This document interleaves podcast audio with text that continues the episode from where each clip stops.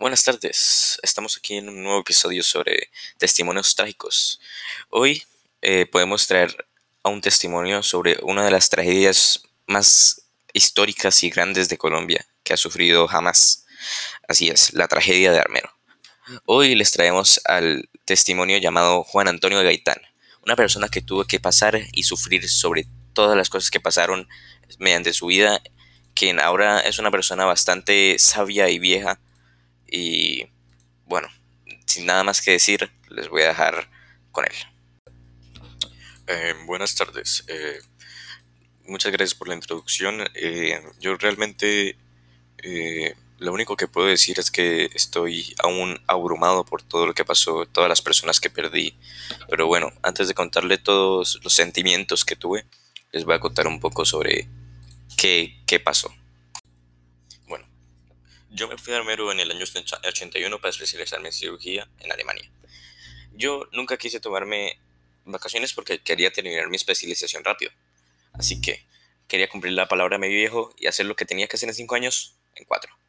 En ese tiempo me casé con una enfermera instrumentadora alemana llamada Marion Kepper. Ella, es, ella y yo decidimos por así decirlo, tomarnos unas vacaciones después de, mis, de terminar mi especialización. Ella accedió. Ella ya estaba en el octavo mes de embarazo y pues teníamos un pasaje para ir a, Bogotá el 28 de noviembre. Pero el problema es que para ese día probablemente el bebé ya hubiera nacido. Así que fuimos a la embajada donde estaba la pianista Teresita Gómez de Agregada Cultural para ver si había alguien que quisiera cambiarnos los boletos para el 28 de octubre. Teresa casualmente tenía pasajes para ese día y decidió cambiármelo sin problema. Entonces, llegamos a Bogotá ese día, fuimos al médico y nuestro plan era pasar una semana más viendo a los amigos y a la familia. Cuando me fui de Colombia no habían terminado de construir el, Palacio, de Justicia. El 6 de noviembre quedé de encontrarme con una buena amiga, Mónica Zárate, también de Armero, que en ese entonces era la secretaria privada del alcalde Rafael de, de Subiría, en el centro. Sin embargo, llegué más temprano de lo previsto, como a las 10 y decidí entrar a conocer el palacio. Como, a las 11 y 15, yo estaba mirando el lobby y comencé a escuchar balazos. De inmediato salí corriendo y alcancé a salir justo cuando estaban cerrando las puertas. Corrí y fui a parar a la décima. Obviamente no llegué a la cita. Me fui hasta la Universidad Javeriana, donde otro amigo ortopedista, y le conté. Él prendió el televisor y me dijo, pues mire, mire de la que se salvó. Mi papá me llamó esa misma tarde, preocupado, y me pidió que me fuera para Armero porque la situación se iba a poner fea. Y con mi esposa embarazada no era el mejor lugar para estar. Decidirme. El 6 y 7 nos enteramos de todos y decidimos que no íbamos a quedar en Armero tranquilos. Fueron días familiares, de paseo, yo tenía que estar otra vez en Bogotá el 14, madrugado para el chequeo de Marión. Pero estábamos tanto contentos que llamé al ginecólogo y le preguntó si había algún problema en que nos viéramos el lunes 18, para poder pasar el fin de semana con mi familia. Me dijo que todavía nos faltaban como dos semanas para el parto, así que que no me preocupara, que me quedara tranquilo. Mi hermano, que vivía en Bogotá, junto a su esposa, que acababa de salir de un cáncer de útero, decidió entonces ir hasta Armero el 13 por la mañana para que celebráramos que estamos juntos otra vez desde hacía mucho tiempo. El 13 fue un día muy normal. Por la, tarde, por la tarde comenzó a caer ceniza. Yo me encontraba con los amigos en la calle y preguntaba, bueno, ¿y esta vaina qué es? ¿De qué se trata? Pero todos, desde mi papá, decían que era el viento que estaba trayendo la ceniza del volcán. Él llevaba viviendo en Armero desde 1928, así que no había razón para dudar. La gente comenzó a hacer chistes, que al otro día tocaba lavar los carros y nadie se imaginaba que un volcán tan lejano podía afectar al pueblo. Cuando anocheció, me acuerdo que había un partido de fútbol. Lo vimos y me acosté a dormir normal. Yo había traído un perro de cacería de Alemania para regalárselo a mi hermano. El perro se acostó al lado, tranquilo, normal, sin presentir nada. A eso de las once y cinco me levantó mi hermano diciendo, Juan, Juan, levántese que esto está como raro, está cayendo mucha ceniza dije, bueno, voy a preguntarle a mi papá a ver qué es lo que pasa. Me levanté y busqué a mi papá. Papi, ¿qué está pasando? Está, está muy raro. No para de llover y además hay mucha ceniza. Él me pidió que le alcanzara la linterna porque justo cuando él se levantaba se fue la luz. Salimos a la calle y todos los vecinos estaban allí. Me, encontré con la vecina al frente, Mercedes Ramírez, y le dije, Merceditas, ¿qué está pasando? Yo en ese momento era completamente ignorante de lo que podía estar ocurriendo. No hay nada de que saliéramos, ni nada de advertencias. Si alguien dijo algo, le da gracias a Dios de no haberlo oído. Hoy me hubiera pesado mucho y aún estaría preguntándome por qué no hice algo. De repente, de vuelta, de vuelta a la calle, miré el asfalto y vi agua negra corriendo. agua como petróleo. No como cuando llegue y se ve agua café, agua negra, oscura. En ese momento empezó a sonar todo como si estuviera temblando. Durísimo. Y esta vaina, pensé. Hoy analizo si ve que un perro viene y usted corre porque lo va a morder.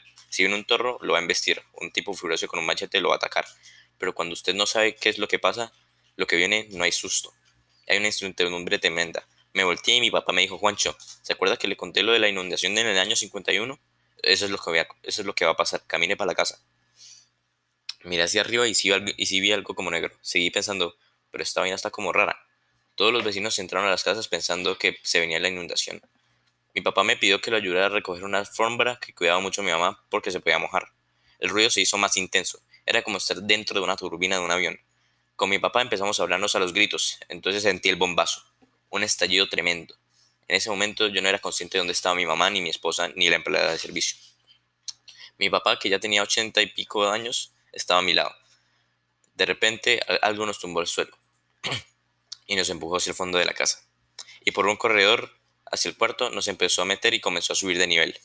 En Armero los techos eran muchísimo más altos que las puertas. En ese momento sentí algo que pasó por el techo y mi papá me dijo, uy carajo. Ahí me di cuenta de que me había quedado con un brazo con su brazo en la mano, se desprendió del cuerpo. Ese algo me estampó contra el techo. Como yo tenía la idea de que la puerta estaba por debajo y que eso era agua, intenté consumirme y salí por el dintel de la puerta. Sin embargo, comencé a sentir una presión tremenda y luego, ¡boom!, salí y pude respirar. Oí a mi mamá buscándome, Juancho, Juancho, y yo, ¿qué pasó, mami? ¿Y su papá? Yo le dije que creo que murió. Y ella me dijo, Juancho, tranquilo, valor de que esta salimos. No me pidió ayuda, solo me, me dijo eso. Pensé, esta vieja berraca en la que estamos y me dice valor, Dios mío. Empecé a sentir que ese algo en el que yo estaba se empezó a mover. No supe muy bien qué fue lo que pasó, lo que le pasó a mi mamá después de esa conversación. Hoy lo sé porque la empleada de servicio estaba con ella y estaba viva. Y trabaja conmigo en la clínica. Ella me dice que las dos iban abrazadas y que mi mamá de pronto se le soltó. Ella quedó a una cuadra de la casa y yo quedé a dos. Me dijo, don Juan, cuando eso entró atrás de ustedes estamos su esposa, su mamá, el perro y yo. El perro también se salvó. Empecé a bajar con la cabeza por fuera del barro y cuando la agachaba veía luces pasando por debajo. Eran los carros que venían bajando con la avalancha. Eso no se puede comprar con nada. Pues nada con lo que haya uno haya visto antes. En ese momento yo sentí un quemonazo. Y pues en el momento no pude pensar mucho de eso. Luego vi una pared y me estrellé, me cayó encima, quedé espichado. En ese momento yo dije, Dios mío, hágase tu voluntad. Sentí un pitido. No debió haber sido mucho porque al rato ya estaba otra vez respirando. Cuando salí podía escuchar, podía escuchar que alguien estaba gritando. Y podía, él decía esto. Aquí estoy yo. ¿Y quién quedó por allá? Grité. Yo. ¿Usted dónde está? Moví la mano. Aquí, aquí, aquí. Y bueno, eh, el que me encontró me lanzó un palo para que yo pudiera jararlo. Y pero bueno, me pegó, me lo clavó en la cabeza. Yo le dije, pare, pare, por favor, que me lo clavó, que me lo clavó en la cabeza. Pare, pare. Le insistí. Y el señor me respondió, listo, listo. Me jaló y me sacó un sitio. A gatas pude sentarme en algo. Cuando me toqué el abdomen me sentí un palo. Lo tenía clavado. Me atravesaba por la tetilla y me salía por la espalda. El kimonazo que había sentido, pensé, en ese susto tan macho no tuve tiempo de pensar lo que había sido. Tenía el reloj puesto, vi la hora y las 11.29. No había pasado nada de tiempo. El tipo se acercó y me dijo, ¿usted cómo se llama? Juan Gaitán. ¿Y usted? Alfonso. En ese momento volví a tocarme el palo y ¡ay! Esta vaina me atravesó. Miré el palo no tocar el, miré que el palo no tocar el tórax. Y, pero ay Dios mío, ¿qué fue lo que me pasó? Dije que ahí me acordé de que yo era médico. Me toqué el pulso, lo sentí normal. No había lesión en la arteria, me entró el pánico más tenaz, me entró el curillo. Sabía que a qué me estaba exponiendo. Sentí algo caliente bajándome por la barriga. Me toqué y probé y todo me salía barro. Venga, chino, sáqueme este paro, le dije a Alfonso. Y me dijo, no sea huevón. Como me lo voy a dejar ahí, le contesté pensando que si no me lo sacaba podía desangrarme o infectarme. Pero insistí, no chico, sáqueme ese palo de ahí. Y me dijo, no, no, no, eso es ese loquito que mañana vienen y nos rescatan y le sacan esa vaina. Y bueno, para no alargar tanto esto, eh, pasaron muchas cosas. Me mochó un dedo, me casi me intentan matar, me robaron, me hicieron de todo, realmente. Pero bueno, luego llegó mi salvación. Yo estaba, encontré una tienda y pues pude comer algo. había también una cama en la que me acosté, pero luego llegué, escuché unas voces. Me decían, mátase, mate a ese, al que se está acostando en la cama, rápido. Y pues yo estaba súper asustado. Y luego de eso eh, salió alguien de afuera y era uno de los pacientes con los que yo había tratado. Yo les había hecho cirugía. Y él estaba eternamente agradecido conmigo y logró sacarme de ese infierno y llevarme hacia un helicóptero. Pero él me dijo que no lo sapiera porque si no me dormía. Que realmente él era alguien no muy bueno, al parecer. Entonces yo estaba con todos los heridos en ese helicóptero y me tomaron la foto que aparece en El Colombiano, una revista muy, muy, muy conocida en ese tiempo. Y bueno, pues me dijeron que a dónde me llevaban y yo como que, bueno, pues a dónde me va a llevar, lléveme al San Rafael, que era un hospital de, de, de Catam. Y pues bueno, eh, me, me ayudaron, les tuve que decir que era médico porque si no, no me ayudaban. Y pues nunca volví a ver a mi familia. Un amigo mío las ayudó y les hizo de todo, pero no pude volver a verlas. Y desgraciadamente hasta el día de hoy sigue igual. No pude volver a ver a mi Marión y a mi hijo. Bueno, hasta aquí llegamos con el último episodio de Testimonios Trágicos y pues terminamos bastante fuerte, ¿no? Con una de las catástrofes históricas de Colombia y con un testimonio que realmente pudo vivir los sucesos y realmente quedó afectado mentalmente y abrumado.